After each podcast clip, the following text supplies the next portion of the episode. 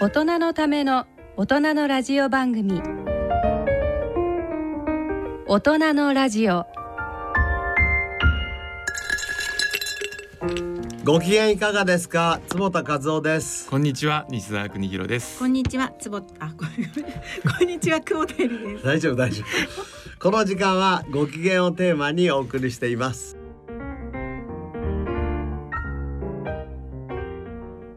大人のための大人のラジオこの番組は各社の提供でお送りします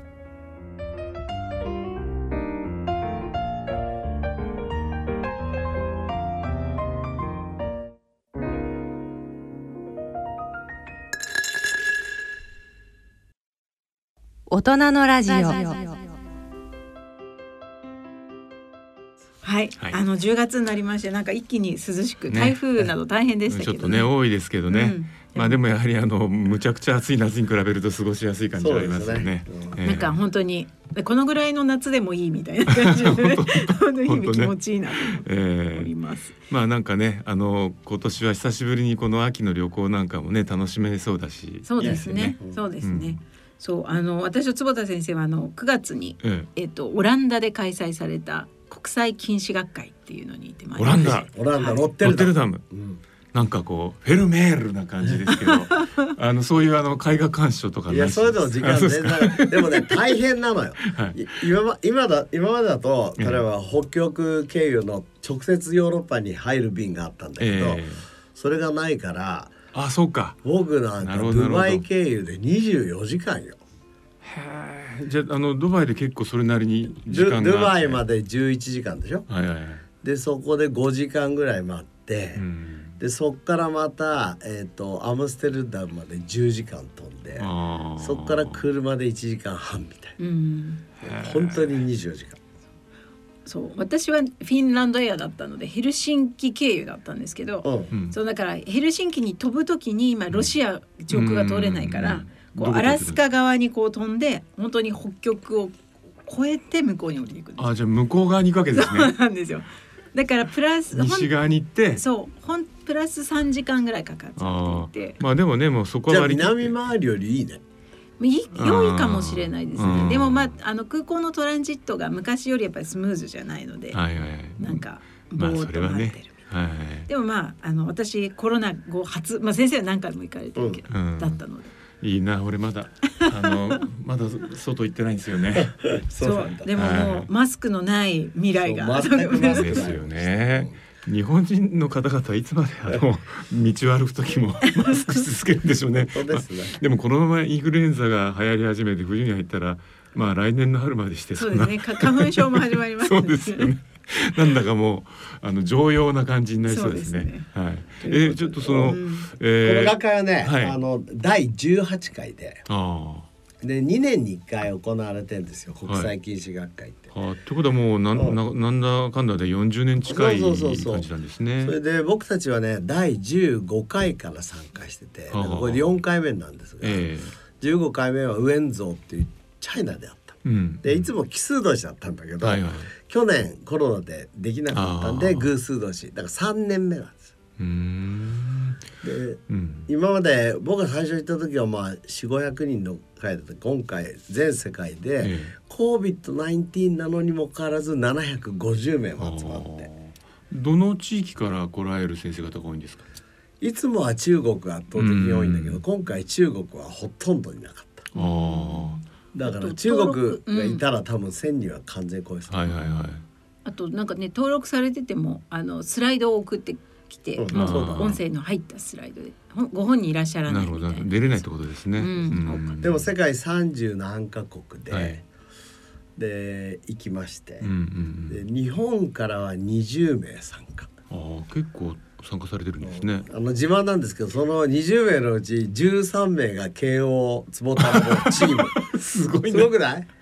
もうあの旅団ですね。坪田旅団。りょうだりょうだだってさ一番大きいえっ、とまあなんていうの企業はい。でジョンソン・ジョンソンなのよ、うんジョンソン・ジョンソンが11台うん。はい。円台出してた、え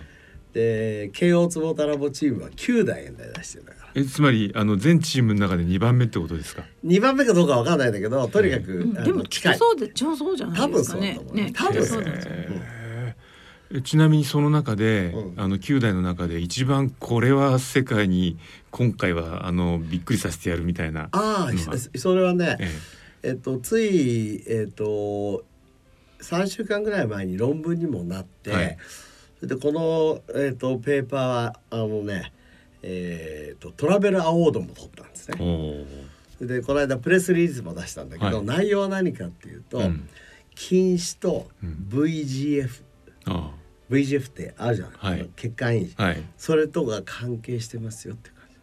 ああそれどういうふうな関係があるっていう発見えなんっ、ですとか。ね目の中の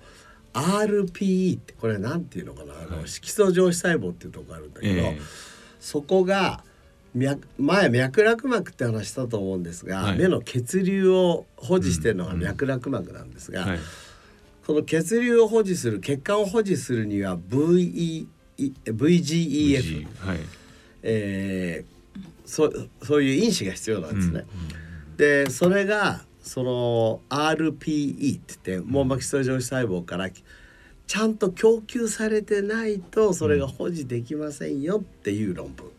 文。ああ、そ難しいちちょょっっとと難しいけど難しい今つまりそういう供給回路があるってことが今までは明らかになってなかったってことですね。そうですねそれが重要だっていうこと、実は VGF ってね、はい悪者だと思われてる、ううんん、なんかこう血管の増殖因子だけど、まあちょっと癌みそたいうな血管話増とかそう殖いう因こ子とでだすよかね。ら、ええあの目でいうと加齢黄斑変性っていう時にはそいつが悪さをするから、うん VGF を抑えることが今、うんうんうん目の、えー、と治療の基本なんですね。はい。だから加齢黄斑変性の人っていうのは3ヶ月に1回ぐらいこう目に注射しに行くんだけど、あれ VGF 抗体なんですよ。ああ、だけど実はそれがええ脈絡膜といって、えその目の外側のうん血流の保持には重要ですよっていう、え。その論文ああつまり同じその物質でも出る場所によって、まあちょっとマイナスな働きをしたり、うんプラスだったりってそんな捉え方でいいんですかそれともあのまた全然違う感じなんですかね。だからまあ、えー、と場所とそれからタイミングだと思うんですけど、うんまあ、普通の網膜の時には網膜側ね、はいはい網膜はあんまり VGF はいらないんだけうど、ん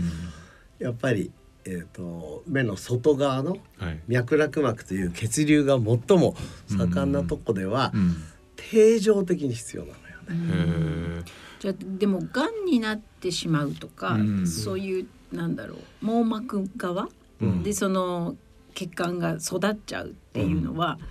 なんて言うんだろうこのあまあ先生が言ったタイミングと場所が悪いとえいうことねがそうそうあそっうて、んだから、ですうよねんその血管の質も変わるんですか。そうです新生血管っていうのがうんうん生えてきちゃうと弱っちくて出血しやすくてあでリーキージって漏出が起きていろんな血ー液成そそ分れでそうですよね失明の危険になるっていう話ですもんねまあそれが一押しのうへーんえ論えでも文その RP ってとこから行くわけですよねそう供給されるうんそれあのそこその RP から悪いババージョンも供給されちゃうんですか他のところに。えっ、ともちろんいろいろ異常な RP になると、ええそういうこともあるんだけど、はい RP がやはり、えっと我々の論文ではそのはい VGF をちゃんと出さないとダメですよと。あーっていうのは VGF を RP ででノックダウンしてあげるとうん禁止になっちゃうんですよ。なるほネズどミね。だからやっぱりそのタイミングと場所ってのは重要ですよね。そうですね。いやまあよく例えばこれあの NO ってあるじゃないですか、うんあれも血管内皮で出るとすごくいい因子だけどあれが例えばそのあの腸の上皮とかであの上皮ってあのかんこう腸のああのなんですかこう穴の中というかで出るとあの結構こう炎症を起こしたりする因子になりますよね。うんでやっぱりその出る場所とタイミングってのがだあのやっぱ見ていかないと何でも NO が出ていいってもんじゃないぞとかね そうだね。あの例えばあのほら今腸だと酪酸菌なんて話題ですけど口の中で酪酸菌増えたら結構やばい状態になったりとかうんやっぱりこう適材適所ですね。そうですね。そう。それが一つあと9つの自分僕も一つ発表したんだけど、それは面白くて、ドライアイと近視の微妙な関係っていうその微妙ってのはどうですか微妙 いや微妙だってわざと今日本語にしたんだけど、ええでもドライアイと近視が関係あるよっていうああ論文ででつまり僕みたいなあの近視がこう著しく進んでるとやはりドライアイにもなりやすリスクが高いっていう基本的にはそういうことでいいんですかそうこれはあの、うんえっ、と、まあ、慶応の眼科からね、はいあの出したものなんですけどうん僕は今回ファーストオーサーで向こうでやったけど論文はね、はいあの違うなる近視の人のうん目の表面の涙の安定性を測ったんですよ、はいそしたらえ涙の安定性と近視の度数にええ相関関係があるええそれも眼軸長と特によく相関するなんかその涙液がこう裏に回り込んでこう引っ張られちゃうみたいなのがなんかいやだって妄想しちゃったんですいやよく考えると不思議でしょ 不思議ですよねだって涙液の安定性っていうのは目の前の話そうそうですそよう、ねいやだからだなからんかこ眼う軸っていうのは目の後ろの話じゃない、うんそれから脈絡膜とも関係する脈絡膜の厚みともええそのおそれは類液がですか、涙液の安定性安定性とが脈絡膜という血流を保持している目の後ろの組織がうん相関してますよって言って、うんそれみんなぶったまげるわけですよ、うんみんないろんな人がき僕のところに来たけど、はいはいそうすると可能性としては3つの可能性がうんいい、例えば西澤さんを調べるとそういう相関関係がある時に、え近視だからドライアイになるのかえうんドライアイだかだから近ら視になっちゃったのか近視になっちゃったのかえまたはファクター X えうん近視とドライアイを両方両方進めるものがあるかもしれないと何らかのこええの近代社会のえファクターがあるえあるかもしれないと。で僕たちうはんファクター X 仮説に従って今大きな研究をしてるええまあそれはもちろん今は明かせないんでしょうけれど あるかもしれないってことですね。そうあるかもしれない現代社会ならではのいいし、そうそうそうなだるからドライアイが急にこんだけ増えてきて、うんそれから近視がこんだけ増えてきたのっていうのは偶然ではないようんっていう話なるほどまあなんとなくあの辺りかなっていうのはあるけどまたそれはあ の妄想し研究が明らかになってからですね。でそうちでなすみにじゃあでも両方こうあの近視もひどいうんドライアイもある、うんでそれがやはりこう類液の安定性にあるとすればじゃあ私的には類液をなんとか安定させたいなと思うわけですよね。そうだねそれはどうすればいいんですかね。だからそれはまあど今ドライアイの治療がうん結構いっぱい、まあだそういうだからそのものでやはりやっていくしかないってことですね。今はね今はね。はい。でだから前1997年に僕が南青山アイクリニックでレーシック始めた時うんに、実はみんなドライだったんですようん。でその頃はドライアイはあんまり手術、レーシックね、ええ適してないとか言われてたわけああ。だけど僕はいやこんだけドライの人がうん苦労してんだからうんドライアイをケアしながらレーシックすれば大丈夫ですよっていうのを戸田先生と一緒に発表してったわけ、うんはいはいで俺がドライアイの専門家だから、うんうんそういう禁止でドライアイの人がたまたま来てんだろうってずっと思ってたんだけど、うん今うんこの研究を通してみると、うんそれは偶然じゃなくて禁止がつく人はみんなもともとドライアイなんですよ。多分なるほど。うんそうか、まあ、確かに両方とも非常にこう現代社会で増えてるってことはうん確かに何らかの相関はねそうあって不思議はないですもんね。だからコンタクトレンズしにくいイントリランスっていうんだけど、あうんコンタクトレンズ入れると目がゴロゴロするっていう人って、やっぱり高度近視の人多いんだよあーだけどもう必要があるから無理して入れちゃうそうなんですよだから結構ね僕もソフトのやつであの、まあ、リポーザルのやつ使ってるんですけど、うんそれでもねやっぱりあー3時間もこうテニスやって外そうとするともうなんか張り付いてる感じなんですよね。だから西田さんもやっだぱから多分ドライアイがあるですよね。っていう発表もちょ涙の固定涙の固定が重要ですね。 でも面白いと思わないそう、はい近視とドライアイの根本原因が現代い社や会いにあやる本当それはとした非ら常に面白いですよね。そそこを直してあげたら、うん、両方解決できるかもしれない両方解決でっきるてことですよね。でそれはだからまああと1年先か2年先かにもしかしたらこの番組にまた伺えるかもしそれうでないすとねそれはぜひということ出していきですねたい、そうですね。であと本当に私は、うんあの普通の感想として、うんあの学会参加して、えその 日本だとまあ禁止をこう制御するとか、うん禁止を予防しようとか進行をよ、抑制しようとか、えうんそういう概念ってこう一般の方って全然まあだない育ってないじゃないですか。うんうんうんでも本当に世界ではいろんな研究があってあとうんいろんな製品ももう出ていて、うんうん、なんかもうそれを普通に選択する時代がすぐそこにあるっていうのが、うんいろんな先生方の研究聞いて思ったので、なるほどねなんかやっぱりここ23年ですごい日本にも意識をどんどん変えていかないといけないんだろうなと思ってなんか、あ子供が禁止だからあ眼鏡作りに行こう丸で終わるんじゃなくて、これどうやって進まなくできるのかとか、どうやったら止めていけるのか重と要か、ですよねうん、っていうのは本当に、あの普通の会話としてなっていくんだろうなっていうのをすごい感じました。だからねなんとなくこれまでってその目がもう悪いってこう測りに行って一応先生にも見てもらいながら、うんじゃあ眼鏡だねとか言って作って帰ってきたと、うんそうじゃなくていやちょっとあなたの目をもうちょっとしっかり見ましょうと今だったらもしかしたらあるこう介入をすれば禁止だって止まるかもしれないし、うんそういう医療と一緒にこうじゃああそうあと補補正具をね、うん使っていきましょうってみでたいな。そういうものでもまだ日本で認可されてるものはないんでですすよ。よね。そうないんですよ、うだからそそこにもやっぱりまだまあ世界でもまだないんですかちゃんと世界でもいやヨーロッパとかはサイトグラあスそうとだか C それうんから、えっと中国ではマイサイトとうんか、あそうだあの結構出てて、うんこの3年間で今久保さんの言ったように、ーうんいわゆるなんていうのかないろんな、えー、メガネとかコンタクトレンズのうん特殊なものをかけさせることによって、うんいわゆる近くを見るとその虚血になるわけですよ目が。はい、はい、そうですよねね。うんあの脈絡膜が薄くなって、うん、酸素もね入りにくくなるそうわけですからそね。うそれをうんなるべく、えー近くを見るインパクトを減らそうっていうメガネやコンタクトレンズの研究は本当に進んだ。おーじゃあ近くにあるんだけどそのその見てん近く見てんだけどこそういうダメージが来ないよう来なないようなやつ。その信号を変えるってことですそうか信号っていうか脳レンズの脳の脳のね。そうそうレンズのそそれで今まででは、うんそういう眼鏡は見にくかったのよ。うんうんだけど最近見やすくてなおかうんつそういうものが出てきて、私ジョンソン・ジョンソンとか、はいはいエシロール社とか、うんそれからクーパービジョン社とか、はいはいそれからホヤも頑張ってるし、うんもういろんなとこが出てきてう、んあのやっぱり時代変わるとな思るいほます。どね。ただ、えー、とくす目薬とね、はい、それからいわゆる太陽光うん、太陽の元で遊んでると近視が良くなはるっていうのい、よくまあ言てずっとね何度もこのね。ツボタラボ的なアプローチをやってるとこはどこもなかったのそうでだおーからまだいけるそうです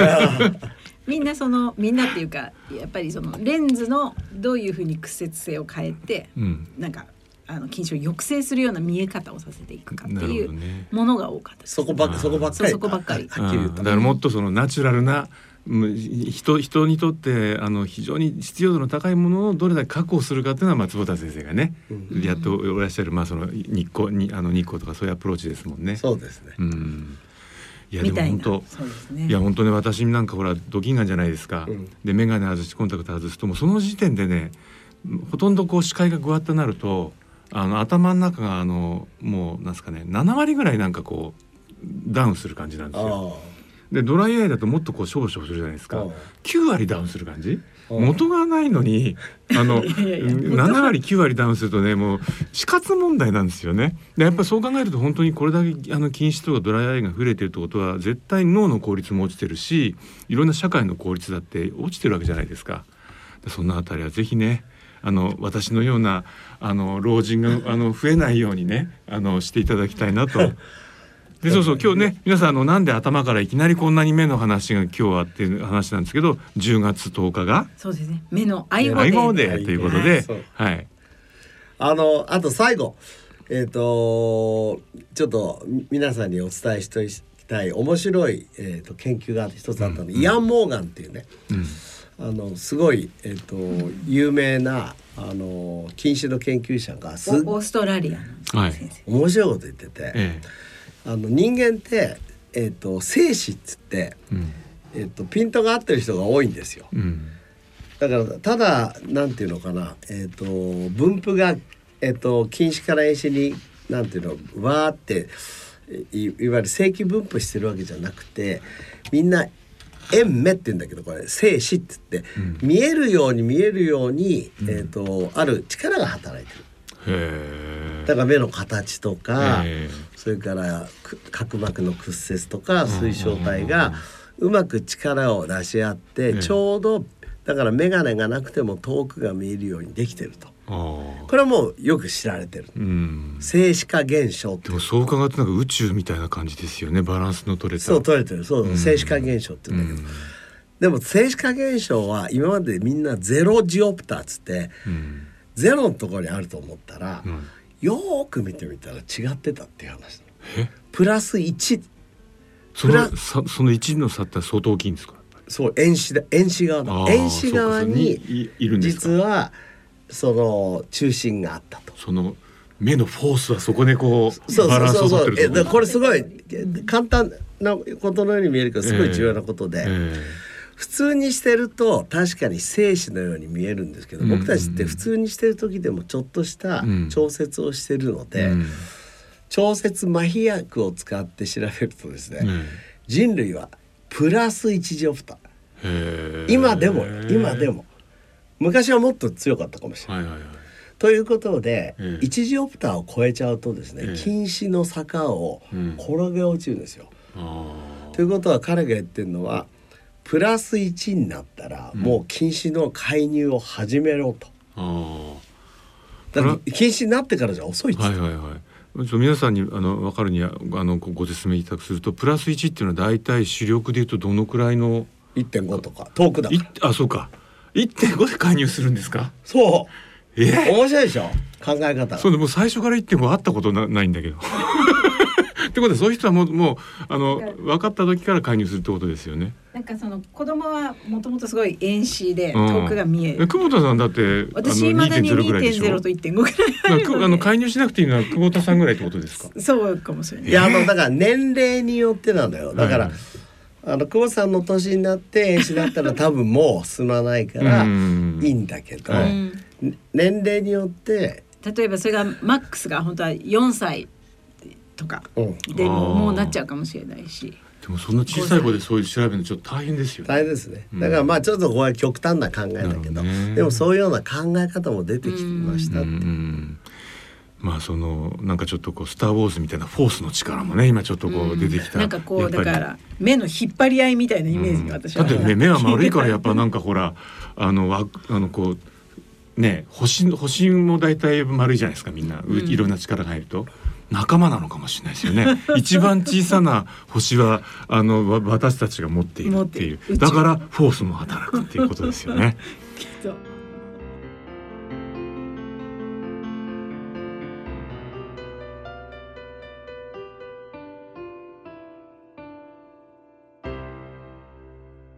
大人のラジオ大人のラジオえー今回の大人のラジオはいかがでしたでしょうか。はい、あのーやっぱり海外に 行った方がいいですね。いやー本当に私はすごく、ねうんっていうか、うん、あのやっぱりこのコロナをめぐってはもちろんまあ全てで遅れちゃった日本だったんですけど、うんなんかこの文化としてマスクをし続けなきゃいけないっていうこのメンタルとして、うっんていう部分とかはすごくなんか変えていかないといけないんではないかと。いやでも本当ねだいぶあのもう3年近くそういうのがあったからやはり海外行ってもまた新鮮ですよね改めてね。本当全然してないもんね、うんマスうクん思いました。うんねよし旅をしよ ということで、えーはいそろそろお時間となりました。えっ、とお相手は私久保田恵里とう西澤邦弘と坪田和夫とでお送りしました。それでは次回の放送までさようなら。さようさなようなら。ら。